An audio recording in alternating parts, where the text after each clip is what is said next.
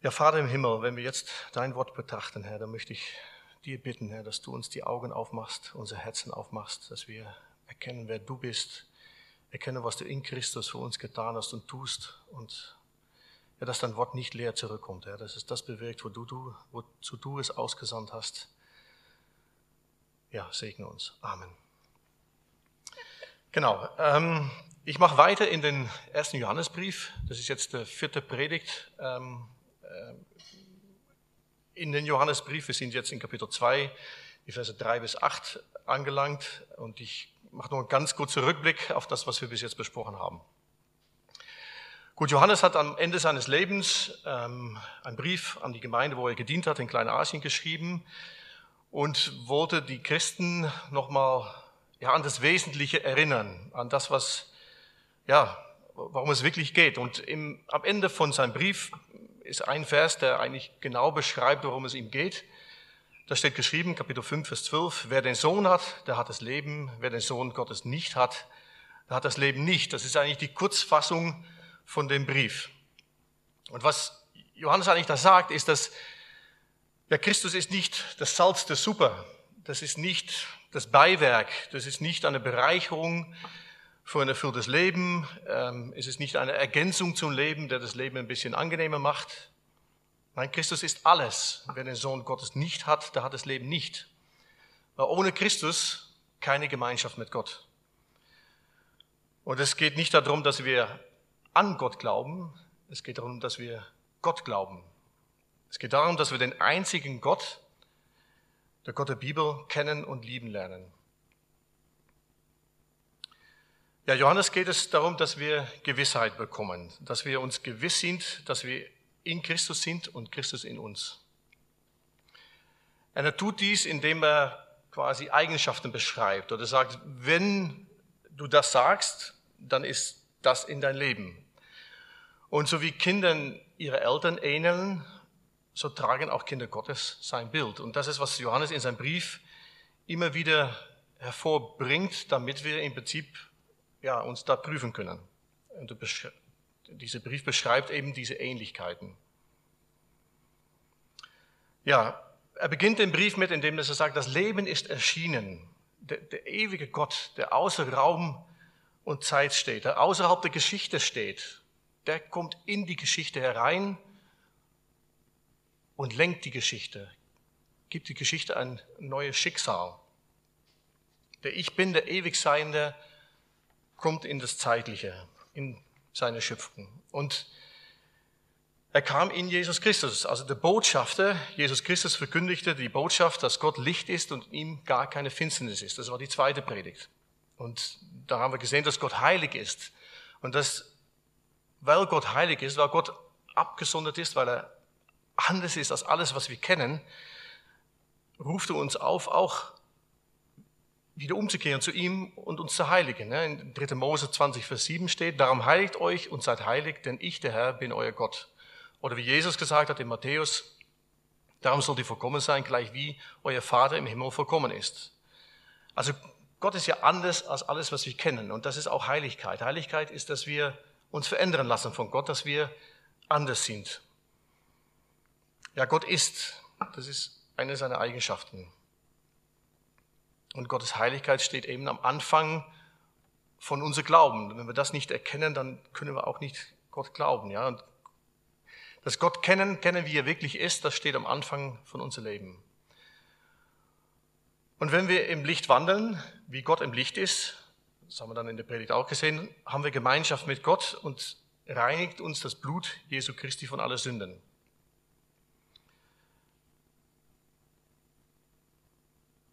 Ja, ein Christ, der nicht in, im Licht wandelt, der steht im Widerspruch zu seinem Bekenntnis. Das war die Aussage, die Johannes da gebracht hat. Und ich lese im Moment, oder ich höre im Moment ähm, Hip-Hop-Lieder. Das war ja nie immer so mein, mein äh, Musikrichtlinie, die mir so ganz gut gefallen ist. Und in diese Hip-Hop-Lieder baute der, der Sänger, Shai Lin heißt er, also ich, gefällt enorm gut, was er, seine Texte und, und das, was er ähm, von sich gibt. Und in, in seine Lieder baut er manchmal so kleine Stücke aus dem Predigt ein. Und ich habe das ist ein Predigt oder ein paar Aussage von einem Prediger, der heißt CJ Mahane, also ein bisschen schwieriger Name. Ich weiß auch gar nicht, ob er noch lebt. Ähm, aber ähm, der hat was gesagt, ähm, das habe ich gedacht, das muss ich hier, hier reinbauen. Das hat auch etwas mit, mit ins Licht kommen zu tun. Und er sagt in diese, in diese Abschnitte aus dem Lied, bevor wir das Kreuz als etwas sehen können, das für uns getan wurde, was uns zum Glauben und zur Anbetung führt, müssen wir das Kreuz als etwas sehen, das durch uns getan wurde, was uns zur Umkehr führt. Nur derjenige, der bereit ist, seinen Anteil an der Schuld des Kreuzes zu erkennen und ins Licht kommt, kann seinen Anteil an der Gnade des Kreuzes beanspruchen. Also nur derjenige, der bereit ist, seinen Anteil an der Schuld des Kreuzes zu erkennen und ins Licht kommt, kann einen Anteil an der Gnade des Kreuzes beanspruchen. Und ich glaube, das bringt es enorm auf den Punkt. Wir haben dann in der letzten Predigt gesehen, dass wir sündigen, weil wir Sünder sind.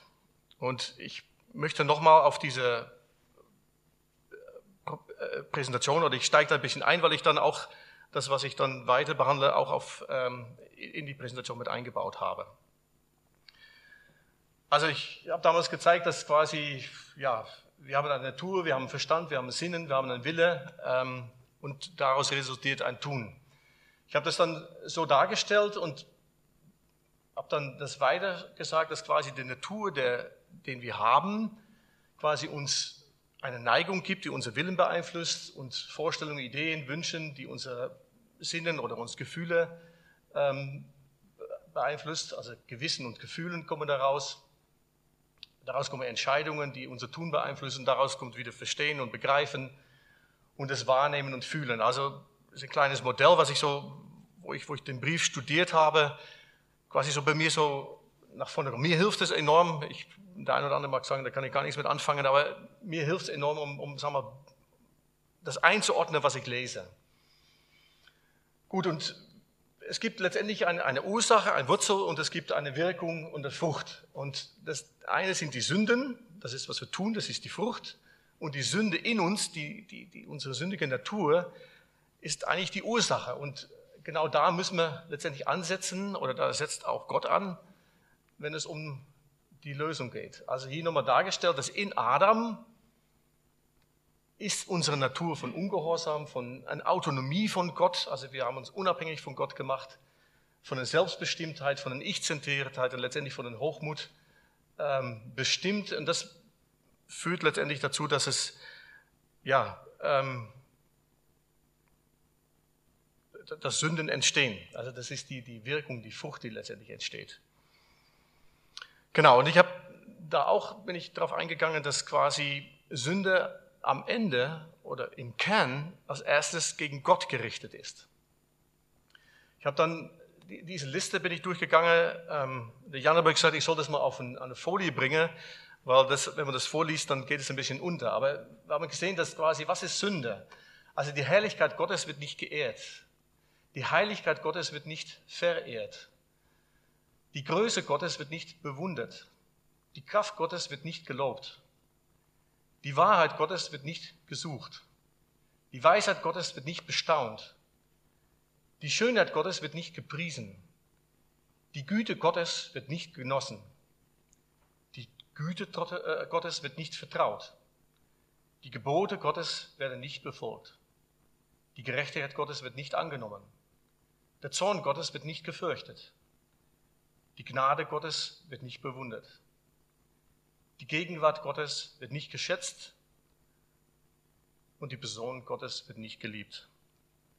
Also das von John Piper hat das, das kam eigentlich auch aus einem Lied von Shailin, also das hat er auch quasi ähm, aus dem Predigt da mit reingebaut und ja, es zeigt letztendlich, dass Sünde etwas ist, was gegen Gott gerichtet ist.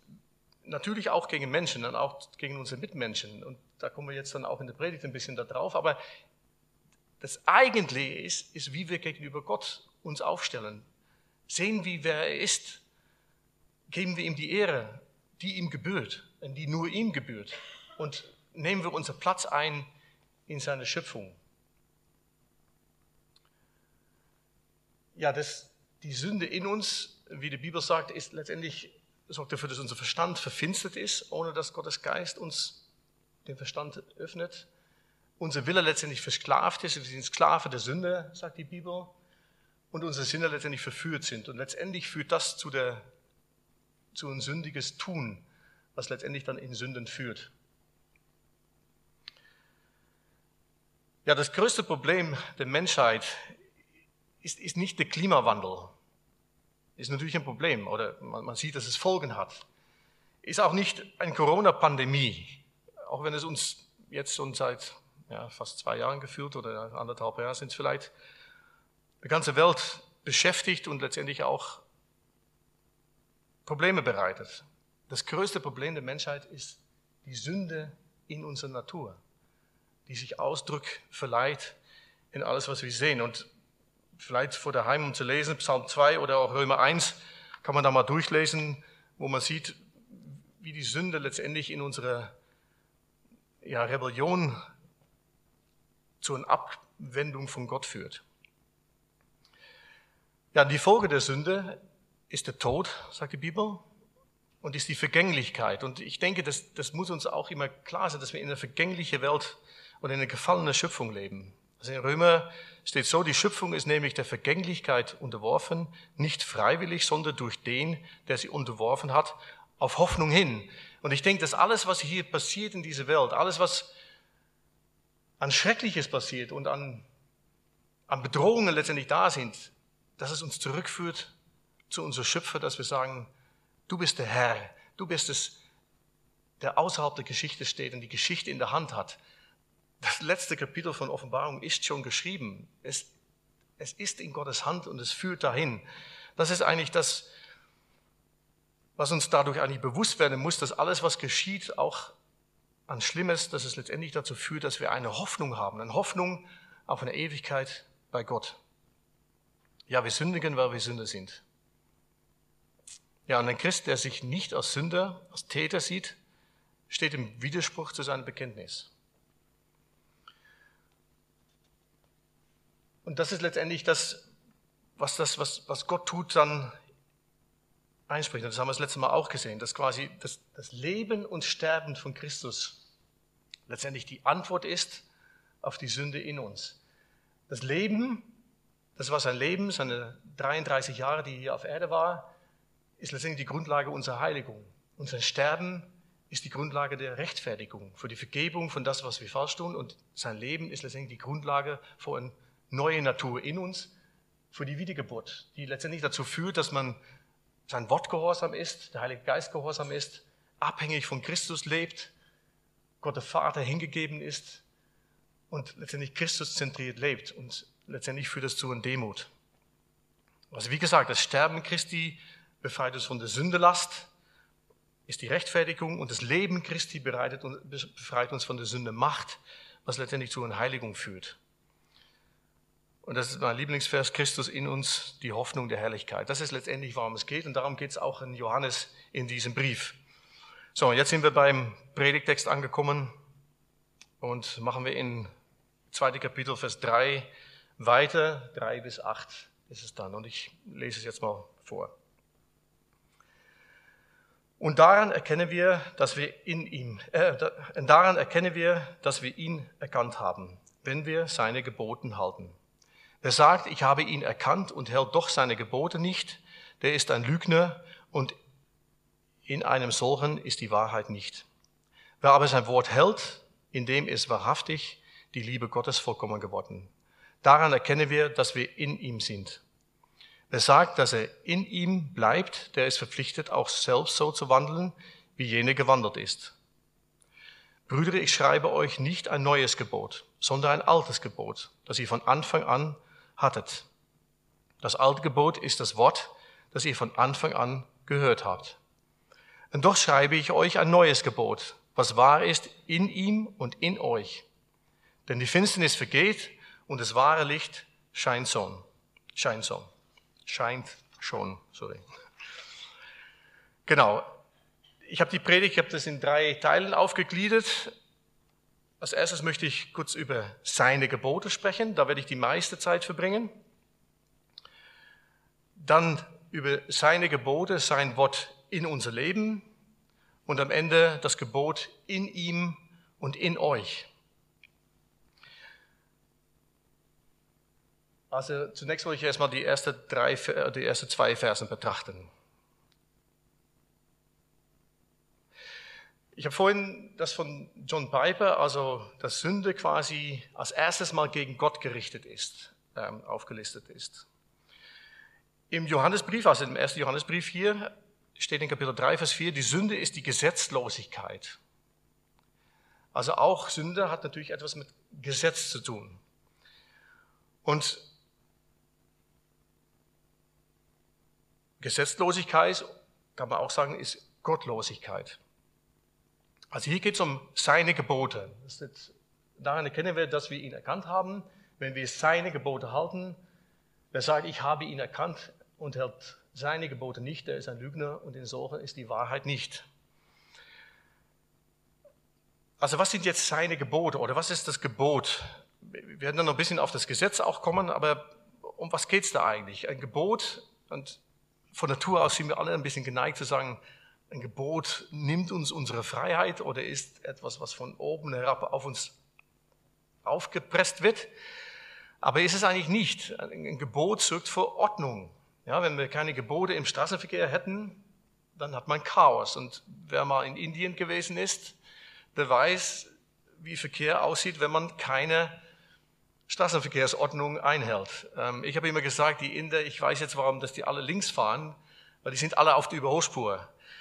Ähm, stimmt nicht, aber äh, das ist Chaos. Das ist nur pure Chaos. Da geht auch nichts vorwärts. Das, die, die fahren alle Schritttempo und, und ja, wie im Fluss.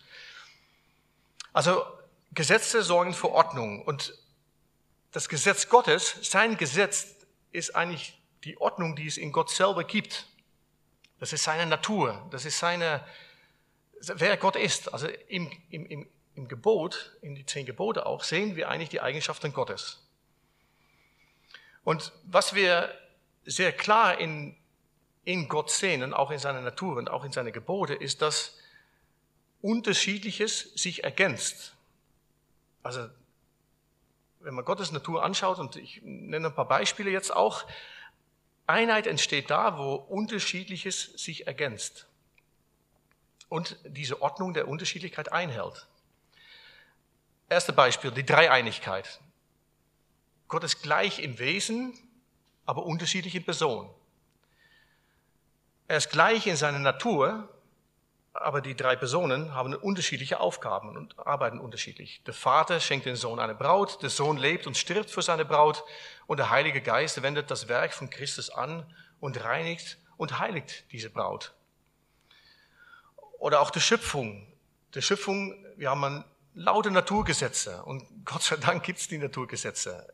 Ähm, wenn man das ganze Universum anschaut, die Sonne ist genau auf der richtigen Abstand zur Erde, damit es uns nicht friert und auch nicht zu warm ist. Also in, manchmal friert es uns, manchmal ist es uns zu warm, aber dennoch ist ihr Leben möglich. Ähm, und das kommt, weil alles seine Ordnung hat. Es folgt Naturgesetze. Es ist wie ein Uhrwerk.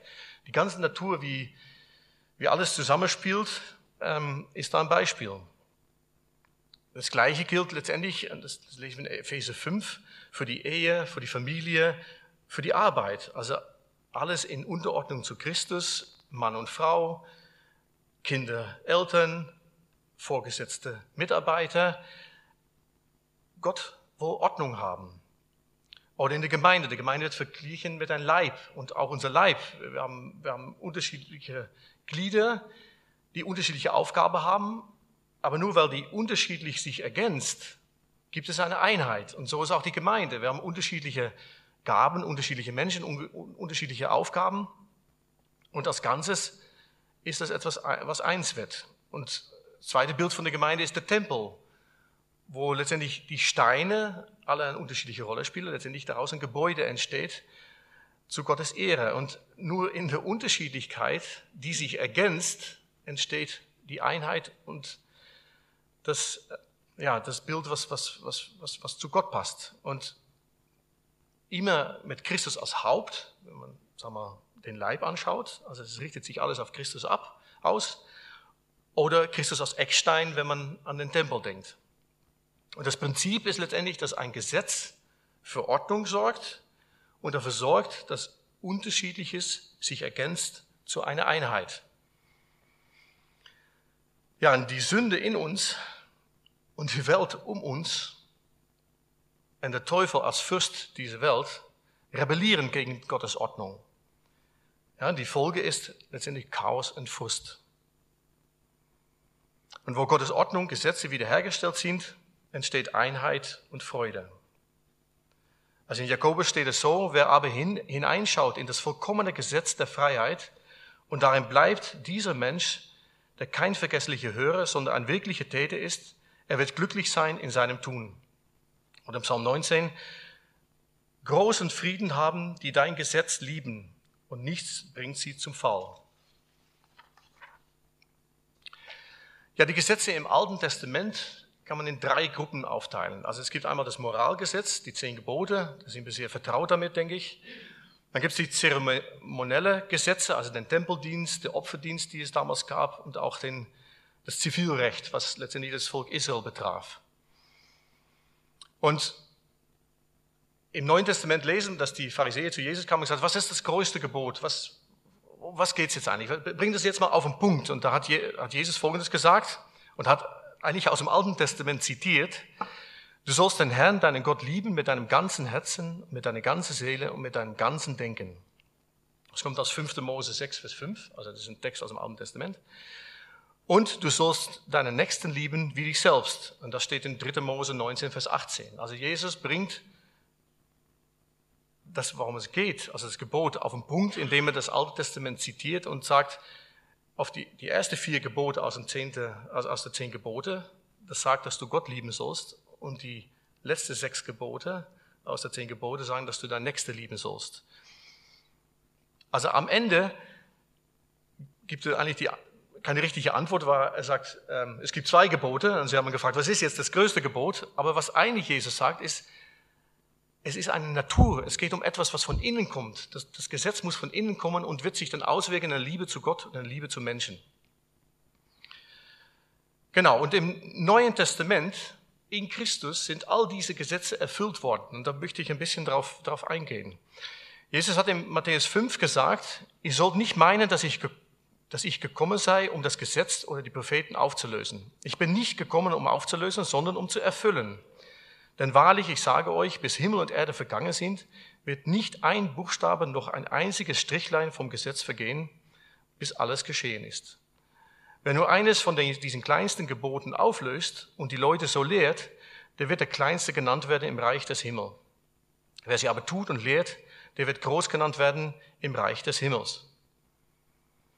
Also, Jesus ist gekommen, um, um das Gesetz Leben zu geben, um das Gesetz zu leben. Also, vorhin in das Modell auch gesagt, dass sein Leben und Sterben letztendlich die Erlösung ist oder die Lösung ist für die Probleme, die wir haben, für die Sünde in uns und letztendlich die Sünden, die wir dann tun. Und das Moralgesetz wurde durch das Leben Christi erfüllt. Und die zeremonielle Gesetze, also den Opferdienst, wurde durch die Kreuzigung von Christus erfüllt. Deswegen brauchen wir jetzt keinen Opferdienst mehr, wir brauchen keinen Tempel mehr, wir brauchen keine Tiere schlachten. Und im Zivilrecht ist es so, dass Jesus gesagt hat am Ende, vor dass er die Jünger verlässt, hat er gesagt, mir ist gegeben alle Macht im Himmel und auf Erden. Und Christus ist damit, hat er seine Herrschaft angetreten. Und auch wenn es nicht immer sichtbar ist, er ist der Herr. Er ist der alle Macht im Himmel und auf Erden hat. Und das ist insbesondere natürlich in der Gemeinde. Da möchte ich einen Text aus Epheser lesen, also wo er in der Gemeinde sagt, Christus ist der Herr seine Gemeinde. Er ist derjenige, der die Gemeinde führt und leitet. Also da steht Folgendes geschrieben, die hat er wirksam werden lassen in dem Christus, als er ihn aus den Toten auferweckte und ihn zur Rechten setzte in den himmlischen Regionen, hoch über jede Fürstentum, jede Gewalt, Macht und Herrschaft und jeden Namen, der genannt wird. Nicht allein in dieser Weltzeit, sondern auch in der Zukunft, zukünftiger. Und er hat alles seinen Füßen unterworfen und ihn als Haupt über alles der Gemeinde gegeben die sein Leib ist, die Fülle dessen, der alles in allen erfüllt. Also so ist Christus jetzt der Herr der Gemeinde, das Haupt der Gemeinde und ist quasi Israel als Land und mit seinen zivilen Gesetzen dadurch ersetzt worden. Aber auch regiert Gott letztendlich über die Geschichte und setzt der Regierungen ein und ab, auch Gottlose. Also in Römer 13, Vers 1 steht, jeder Mann ordne sich die Obrigkeiten unter, die über ihn gesetzt sind. Denn es gibt keine Obrigkeit, die nicht von Gott wäre. Die bestehenden Obrigkeiten aber sind von Gott eingesetzt. Also unsere, unsere Rolle als Christen in unserer Gesellschaft ist letztendlich dann auch die Gesellschaft uns unterzuordnen, weil wir wissen, dass Gott letztendlich seine Hand über alles hält.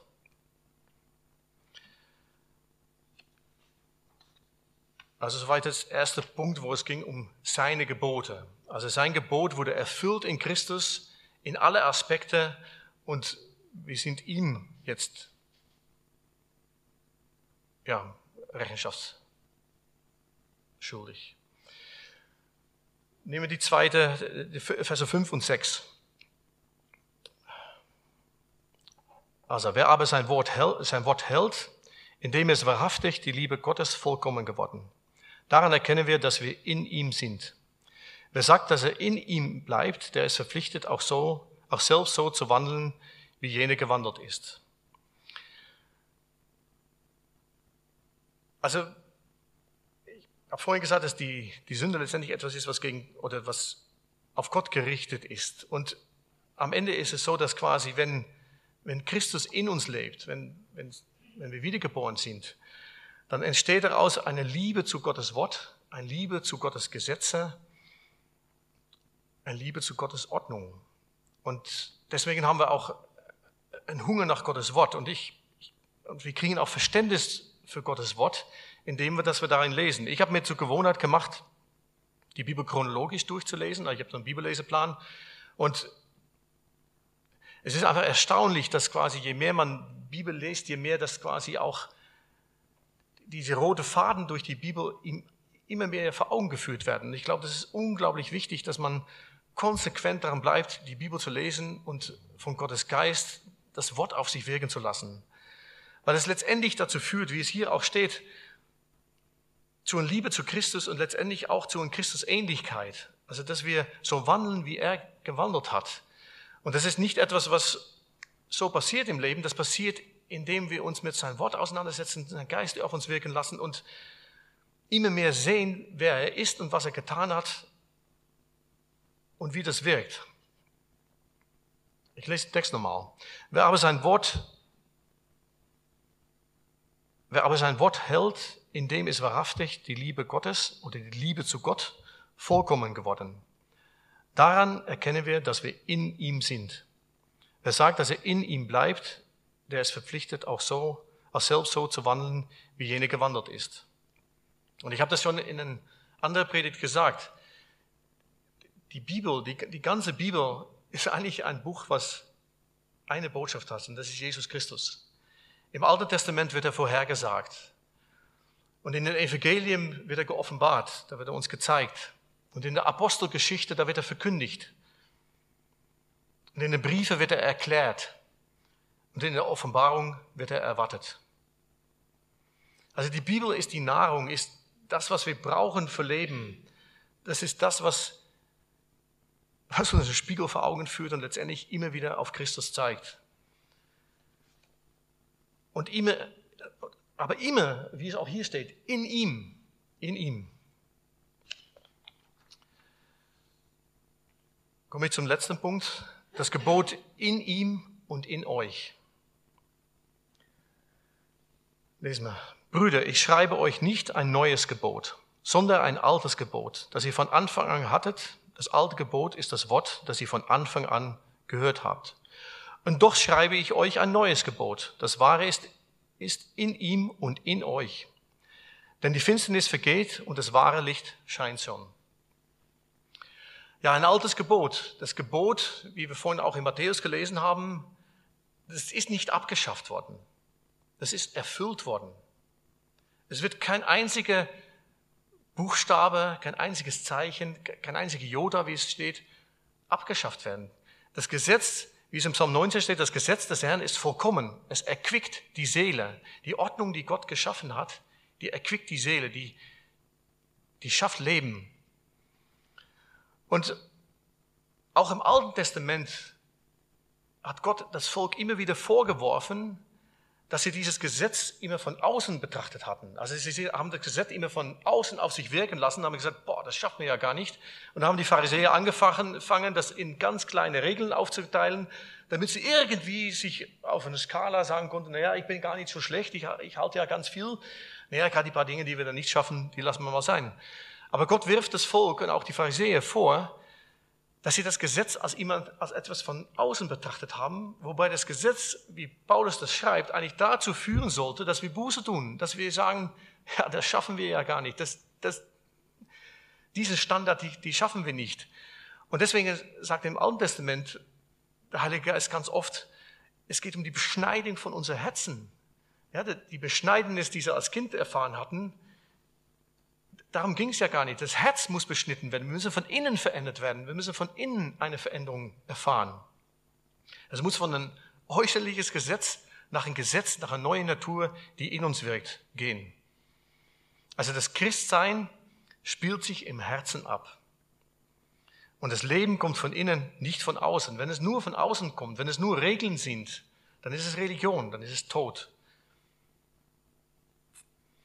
Ja, das Gesetz in uns, ja, wie ist er? Das neue Gesetz in ihm und in euch.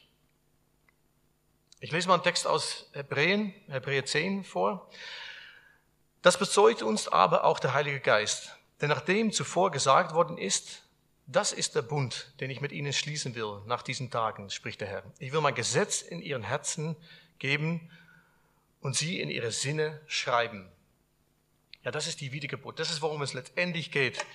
Das das Werk von Gott in uns, indem dass er sein Gesetz in unser Herzen legt. Und das habe ich jetzt mal hier mal einfach mit Gesetz im Herzen dargelegt. Also das in Christus sein, ein Christus in uns, das sorgt dafür, dass Gottes Gesetz von innen heraus unser Leben beeinflussen wird. Unser Tun, unser Denken, unser Wille und auch unsere Gefühle. Also wie gesagt, das Gesetz von außen, wenn es nur rechts stattfindet, bei unser Tun und darauf gerichtet ist, dann ist es tot, dann ist es Religion. Aber wenn das Gesetz von innen kommt, wenn wir von innen Christus in uns haben, dann bringt es Leben. Der Christus in uns, die Hoffnung der Herrlichkeit.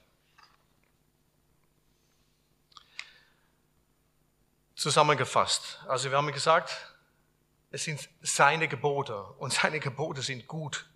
Seine Geboten sind wie ein Naturgesetz sie bringen Leben. Dann haben wir gesehen, dass Gottes Gebot letztendlich unser Leben beeinflusst, dass es letztendlich für Ordnung sorgt, dass es Leben bringt. Und dann als letztes, in Christus ist das Gesetz erfüllt und Christus in uns, das Gesetz in uns, das ist letztendlich das, der Basis des neuen Lebens. Und dann wird von Gottes Geist dieses Gesetz zum Leben gebracht in unser Leben. Die Frage am Ende ist, siehst du Gottes Werk in dir? Siehst du, dass Gottes Geist in dir dieses Leben gewirkt hat? Christus in dir durch Gottes Geist gewirkt hat zur Folge, dass du Gott der Vater liebst, dass du sagst zu ihm, aber Vater, er ist dein Papa, er ist der Herr, der alles in der Hand hat. Die ganze Geschichte, Zeit, Raum, alles. Und dass du dich auf ihm verlässt, dass du Christus liebst, dass der Christus dein Herr und dein Heiland geworden ist, dass er dein Leben geworden ist, dass, dass du nichts, was du tust, quasi außerhalb von ihm tust, weil ohne ihm können wir nichts tun. Das hat er ja selber gesagt. Das Christusleben, das ist etwas, was wir in Verbindung mit ihm nur realisieren können. Auf uns alleine gestellt wird das nicht funktionieren. Und dass du seine Gebote, sein Wort, die Bibel liebst und dass der Heilige Geist, dein Tröster, dich in die Wahrheit führt das ist seine Aufgabe, dass er, dass er durch, sein, sein, durch sein Wort letztendlich Gott vor Augen führt und auch Christus vor Augen führt, was der in sein Leben und sein Sterben für uns getan hast. Und dann führt das zu einem Menschenlieben. Und ein Menschenlieben in dem, dass du in der Kraft seines Geistes sein Zeuge sein willst. Dass du andere Menschen von dieses Leben in Christus erzählen willst. Dass du willst, dass andere Menschen wiedergeboren werden und dieses Leben in Christus haben, damit sie zum einen von der Sünde erlöst werden und auch von der Strafe, die auf die Sünden kommen wird. Das ist das Evangelium. Amen. Ich bete noch mit uns. Ja, Vater im Himmel, ich, ich danke dir für dein Wort. Ich danke dir, dass du ein Gott bist, der spricht. Ein Gott bist, der sich selbst geoffenbart hat. Ja, und dass du dein Wort lebendig gestaltet hast, Herr, dass es nicht Buchstaben sind, sondern dass es Leben ist, Herr, dass dein Gesetz Leben ist. Es sind keine Buchstaben, es ist Leben. Und es sorgt dafür, dass wir ja wieder Gemeinschaft mit dir haben dürfen, in Christus durch dein Geist gewirkt und eine Hoffnung haben auf die Herrlichkeit, die kommt. Amen.